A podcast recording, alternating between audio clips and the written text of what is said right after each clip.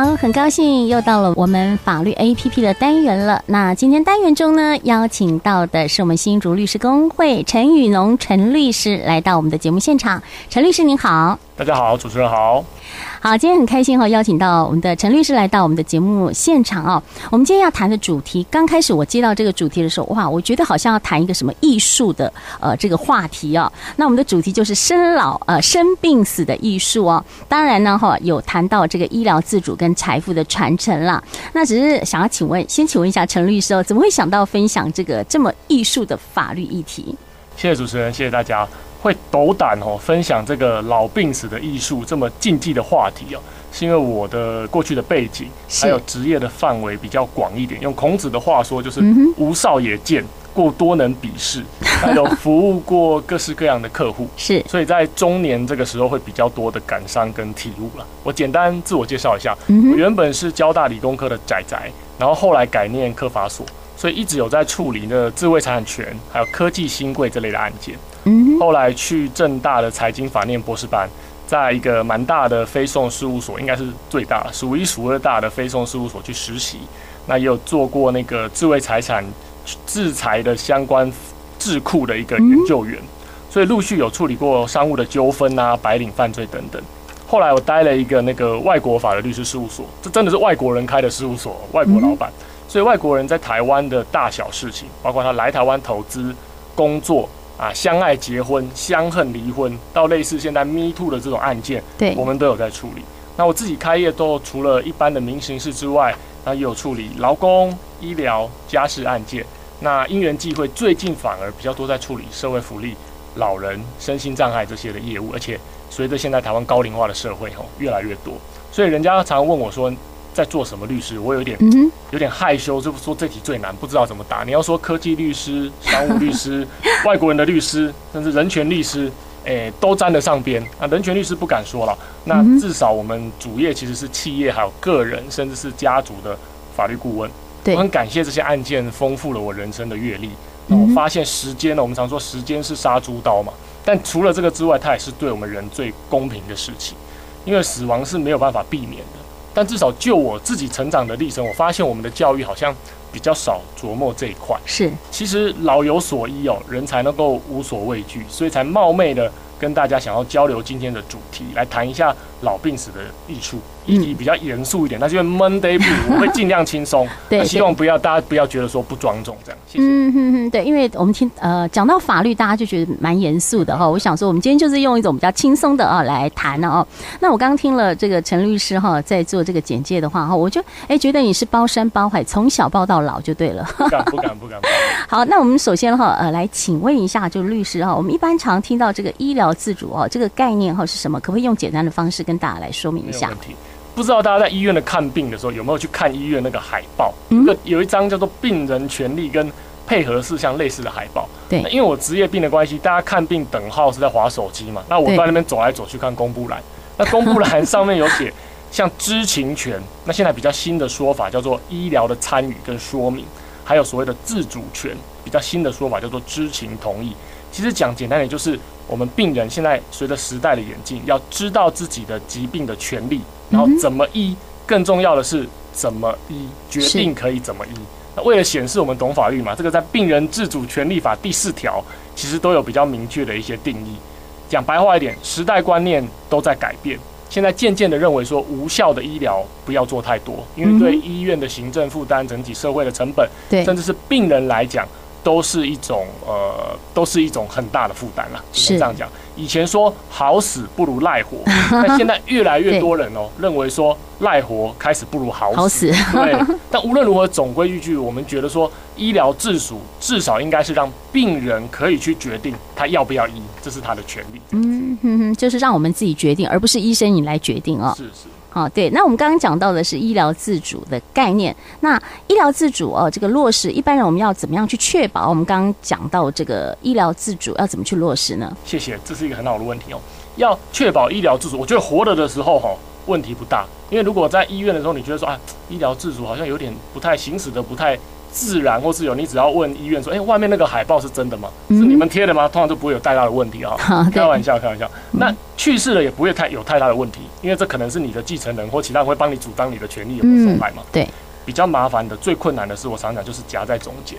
最困难的就是不省人事。最困难的是，我们实物上比较哀伤的，就是常常会见到，偶尔啦，不要讲常常，偶尔会见到长辈想走。子孙不想哦，对，三管下去是。电击到不行这样，或者是另外一种也很哀伤的是长辈不想走啊，子孙很想，呃，稍微弥留一下放空一下，就说啊，我爸想走了，不要救他这样，这些这些都很哀伤啊。是。困难的点，当我们在讲医疗自主的时候，困难的点应该是说在意识不清的时候，还能够去做你原本想要做的这个医疗决定，这个才是所谓我自己觉得是真正的医疗的自主嘛。对，所以原本在安宁缓和医疗条例的时候就有说到，如果你先写好意愿书，当你变末期病人的时候，可以去决定不做心肺复苏术或者是维生的医疗。可是这个末期的病人的定义其实是非常的窄，他能够放弃的医疗的范围也很窄，限于心肺复苏还有维生医疗。那呃，直到这两年呢，我们才进化到所谓的医疗自主二点零嘛。现在什么都要讲二点零，就是病人自主权益法，这个它适用的范围更广。啊，程序更细致，还有特别提到要去保障这个病人所谓善终的权利。嗯、那也就是说，可以去先做。我们是病人，任何一个人都可以在身体健康、意识自主的时候，嗯、先去做所谓的预立医疗决定。对，因为是医疗二点零嘛，所以我们不能沿用刚刚说那个意愿书，要换个名词，感觉比较厉害。开玩笑，它叫预立医疗决定。嗯、在不只是在将来，你不只是啊末期病人喽，它范围更广，你永久植物人。极重度失智，是或者是主管机关将来公布的一些病情，认为说你难以忍受，你没有办法根治，嗯，依照当时的医疗情况，基本上就不太好了啦。对，留你只是痛苦。是，你可以做的是，包括是不做维生的治疗，你甚至还可以去不做人工营养及流体喂养，这个故意要讲的很懂医疗法，其实就是类似鼻胃管那种了。哦，对，或者是其他当时的医疗方式。我觉得最重要的是这个法律概念是它可以排列组合。你可以设定不同的条件下的医疗照护善终的医疗决定。来，可以讲白话一点，刚刚要显示我们懂医疗法嘛？对，就是可以去选。比方说，植物人的时候，你可以选说，将来植物人的时候，我要做或不做哪一些医疗行为。然后失智的时候，我要做或不做哪些医疗行为。这个从过去套餐的概念变成自选餐。对，你可以在不同的条件下去设定你想要做或不做哪一些医疗行为。所以为了慎重起见，这个你要去医疗机构要做这样的一个。医疗预立医疗决定要先去医疗机构咨询，家属要到场，要书面签署，要去公证见证，还有健保卡注记。哦，不是，我现在写一张意愿书就可以了，没办法，哦，还要公证，对，还要先去医疗机构咨询哦，对，开行咨询。那我记得主持人这个问题非常好，哦，还是鸡婆，陈律师鸡婆提醒一下，现行其实那个医疗机构的管理办法关于咨询，他有特别提到，你要咨询医师、护理师、社工师或者是咨商师要在场，但是其实没有提到律师。我觉得比较遗憾，因为这个影响生死其实很大。大家可以除了生死之外，还有你的权利也影响很大。嗯，所以我是建议大家可以的话，还是可以去找正式找律师咨询。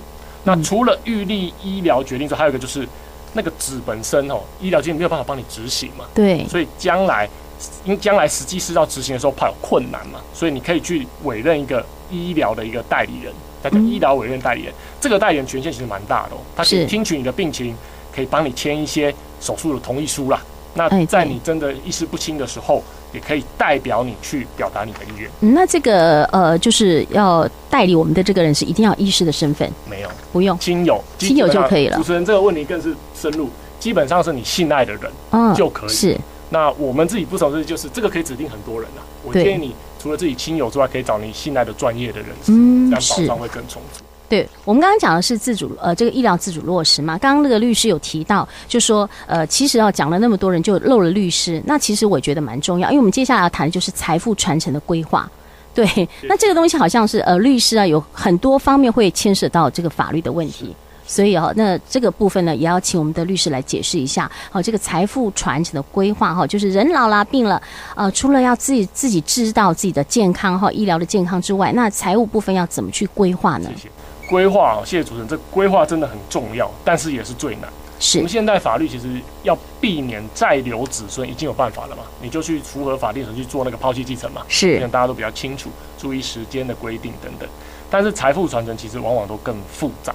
我举例来讲，实质上现在常做的方式，第一个就是保险，保险我们就不多解释，或者是信托。对，信托就是把你的财产请一个人去帮你管理，嗯、照你的意思，然后把他的利益归给一个你想要的人，受托人，这个就是信托。是，或者是你可以立遗嘱，这个大家也比较常听到。遗嘱就是你规定说，在你死亡的时候，你那个财产要怎么去分配规划。那或者是更绝，不要更坚决，更预先一点，就是在生前就把一些财产处理掉嘛。对，没有财产就不用担心遗产问题，对不对？可是财产处理掉，插话一下，又对老人家没有保障。没错，这个主持人这个也是一 一针见血的一个问题。那我们这里讲的就是这是生前规划、生前契约，不是卖灵古塔那种。对，说在活着的时候，不管你要赠与。或者是呃直接买卖或什么之类，直接给晚辈，这也是一种方式。但特别要注意的是，如果你是家族企业，对，有股份的话，一般通常要特别留意的是，可能会有经营权的安排，看要不要用财团去控股，甚至现在比较流行的一个呃，不能讲花样，流行的一个东西叫做家族宪章，就是去规定说家族之间的一些权利义务啊，它将来要怎么样分配，这是实物上现在比较常用的一些方式。嗯哼，是。好，那我们刚刚讲这个传承的规划嘛，哈，那呃，像这个财富传承，一般哈还要需需还需要注意要什么哈？是不是也跟我们的听众朋友们来提醒一下？没有问题，谢谢。通常我觉得有两个大方向一定要注意，第一个就是要去依照你实际的需求去通盘的考量，去审慎的规划。第二个我觉得很重要，就是考虑要怎么执行，因为只有规划本身哦，没有去预想执行，通常就表示这个很难执行。对，所以就要去思考一下。难执行的原因是什么？然后有没有办法去解决，甚至去降低它的风险？有一些是本质上就很难执行的，所以才需要各个不同的专业人士，甚至需要讲白话点，子孙大家要配合。对，对，所以执行很重要。那至于第一个提到的怎么样去通盘规划，其实我们刚刚提到各式各样规划的方法，因为它背后牵涉的法规都不一样，然后也越来越复杂。那各自有各自的特点，我们不能说有所谓的优劣，因为制度哦，理想上它应该是偏中性的。但确实，它各有各的拥护者。我们不能说，诶、欸，不同的专业人士啊，有什么本位主义？因为我们常常遇到，就是有人有些，比方说有这个需求的民众，他片面的去问保险业者说啊，怎么财富传承比较好？嗯，那保险业者当然会说，那保险呢、啊？对。那你如果去问信托业者，银行 他会说，那信托信托吧。那你问写遗嘱人，他一定说，哦，就就写个遗嘱吧。确实。那你问不动产的业者，他会说买卖吧。买卖不动产，对。嗯，所以。身为律师，我觉得我们的价值还有我们习惯受的训练，就是我们比较客观中立啊，不会特别去偏好或不喜欢哪一种。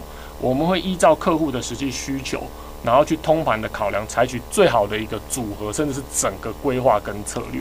比方说，我一直在强调，股份是最难的，嗯，持股是最难的。如果有股份要传承、要继承，除了股份本身表面彰显的财产意义之外，我觉得很重要是第一个，马上要反映到就是可能有公司法、证券交易法的问题，甚至下一步你企业要怎么经营，要怎么接班，然后你公司治理要怎么去注意，这几个大方向是我觉得至少一定要注意到的。当然细节还要看个案的需求去变化营运。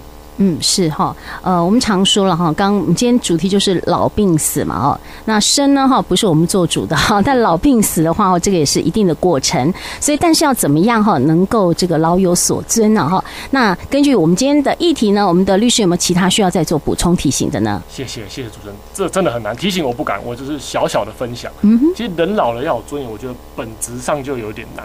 今天早上出门的时候，我小孩一直哭说：“爸爸不要去，不要去。”很感动，但我知道这份感动还有需要，随着时间的经过会淡淡的、渐渐的淡去。对，那我们人老了，真的在智力，我比较不避讳谈老了，在智力、体能、姿色，甚至金钱上有所下降，这个是必然的，这样才公平嘛，对不对？没有人有办法知道自己的结局。知道了，人生就不有趣也不公平。对。可是如果我们可以先预先安排自己你故事的大纲或者是剧情的走向，嗯哼，这个会大幅影响我们在亲友心中的分量哦。也就是说，我们其实可以去决定我们自己百年后要留下什么。嗯。人我们自己实物的经验啊，人的尊严、老的尊严啊，子孙家庭和谐的程度，其实跟长辈的智慧还有预先安排的密度有高度的正相关。跟财富的多寡反而不一定相关了，多钱多不一定就子孙友好家庭和乐哦。但是长辈就算钱没那么多，没几个亿，但是我好好的规划安排，大家都公平开心，是也有人奉养我，我觉得这个才是最有智慧的。所以规划很重要，没错。财富传承、医疗自主，我自己觉得是一门法学，之外，更重要是，我觉得是一个艺术。他要去结合跨领域整合的能力，而重要是要做一个价值的判断，需要跟了解你的想法，还有你整个家族的律师密切而且时常要沟通交流，因为这个会随时在改变嘛。对，有新的想法、新的需求。是我常常听客户抱怨说：“哦，亲人都不能选，我可以体系哦，就是集中亲家哈。”但是，我常常都只能安慰他说：“真的，亲人不能选。”但可以选的是谁来帮你处理健康或财产、生活的这些大小事。对，亲人不懂你想什么很正常，因为你们就是不能选嘛，因为这是血缘的关系连在一起。而且就算亲人真的懂你想什么，可是到关键的时刻，你真的确定他的想法跟你一致吗？嗯，会不会很遗憾的发生刚刚讲的长辈想走，对，子孙想留或反过来的情形，这个都是遗憾。我最后不成熟僭越的提醒就是，我觉得大家至少可以去考虑所谓的意定监护，这也是新的制度，就是你先选好一些人传了后，对，然后告诉他们说你将来要怎么处理我的财产或者是医疗的事情。当我意识不清楚的时候，就传了后传一下蛋，整套希望大家都不要用到，大家都有福报。那如果真的不幸，法院之后认为说你需要监护人要保护你的时候，会去找这些人来负责，然后依照你的这个想法跟要求去做。我希望可以经过今天，我也是一直在学习这个领域，跟大家一起，我们一起努力，老有所依，做一个上流老人。谢谢。是好，真的了哈。我们也看到很多很多例子哈，就是呃，这个规划没有做好，老人家规划没做好，搞到最后人走的时候哈，为了这个财产啊，已经这个亲戚都不来往哈，那个姐妹都呃也也是不联络了哈，也是有的哈。好，所以呢，我相信哈，呃，我们听众朋友听到这一集呢，应该很有所感哈。那也感谢我们陈律师呢哈，带来这个这么艺术的话题哈，就是医疗自主跟财富的传承。那我们今天再次谢谢我们的陈律师，谢谢您，谢谢谢谢主持人，谢谢大家。